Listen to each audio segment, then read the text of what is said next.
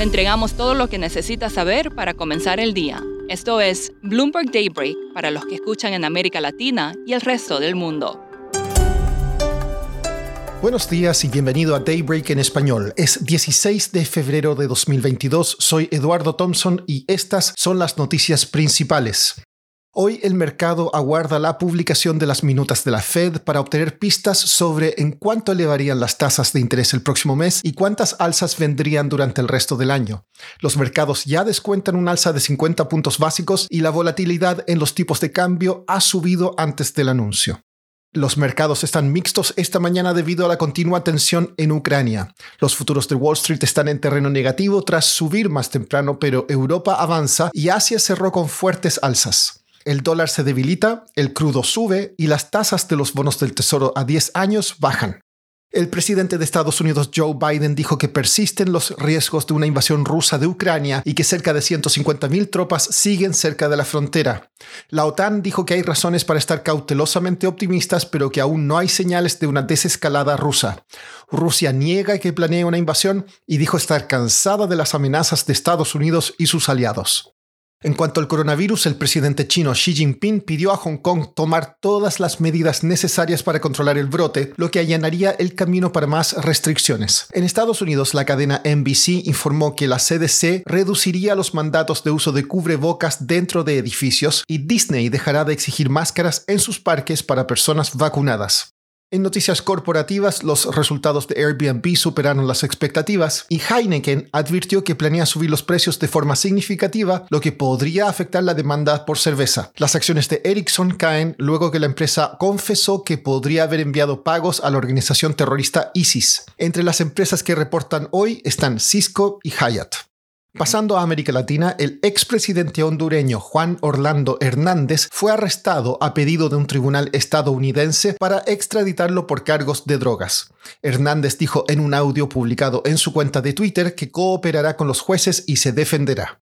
El PIB de Colombia creció 10,6% en 2021, el ritmo más rápido en 115 años. La inflación argentina se aceleró un 3,9% en enero frente a diciembre y llegó a un 50,7% interanual, ambas cifras ligeramente por debajo del consenso. En Uruguay, economistas prevén que el Banco Central elevaría hoy sus tasas en 75 puntos básicos al 7,25%.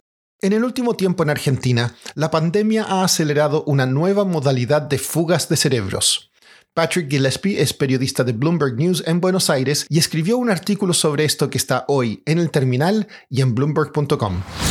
A diferencia de las previas generaciones de argentinos que se fueron a vivir en el exterior, en Estados Unidos o Europa, hay una nueva ola de argentinos de alta capacitación, alto nivel educativo, que se están quedando en el país para vivir, pero dejar sus trabajos registrados con salarios en pesos para trabajar informalmente cobrando en dólares para empresas en el exterior. Una estimación es que hay hasta 200.000 trabajadores en el sector de conocimiento de startups y tech que viven en el país pero trabajan para afuera.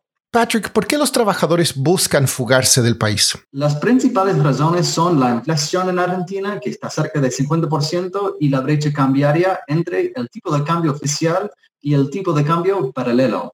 Si un trabajador gana en dólares en vez de pesos, sus ingresos duplican automáticamente porque pueden vender dólares al tipo de cambio paralelo, que hoy está cerca de 215 pesos por dólar, mientras que el oficial vale menos de la mitad. También los startups en Estados Unidos y Europa pueden ofrecer sueldos doble o triple el nivel que las empresas en Argentina. ¿Qué efectos tiene esto en la economía argentina? Hay dos costos muy concretos. Primero, el gobierno está perdiendo recaudaciones por, porque estos trabajadores con contratos en el exterior no están pagando impuestos a las ganancias. Al otro lado, hay empresas que quieren retener su talento y pagar ellos en dólares. Para hacer eso, algunos startups no convierten los dólares a pesos entonces, esa plata no ingresa a la economía. Hay una estimación que Argentina está perdiendo un mil millón de dólares anualmente por la fuga de exportaciones tecnológicas. En el largo plazo, las empresas de conocimiento en Argentina dicen que el ecosistema de talento, se llama el pipeline, está empeorando el crecimiento y va a poner en riesgo el crecimiento del sector en el futuro. Por último, en Estados Unidos se acerca la temporada de festivales musicales. Los eventos Coachella y Stagecoach están eliminando todos los requisitos relacionados con el COVID, como vacunas o mascarillas, para sus versiones en abril. Eso es todo por hoy. Soy Eduardo Thompson. Gracias por escucharnos. Para conocer todas las noticias que necesita para comenzar el día, revise Daybreak en español en la app Bloomberg Professional.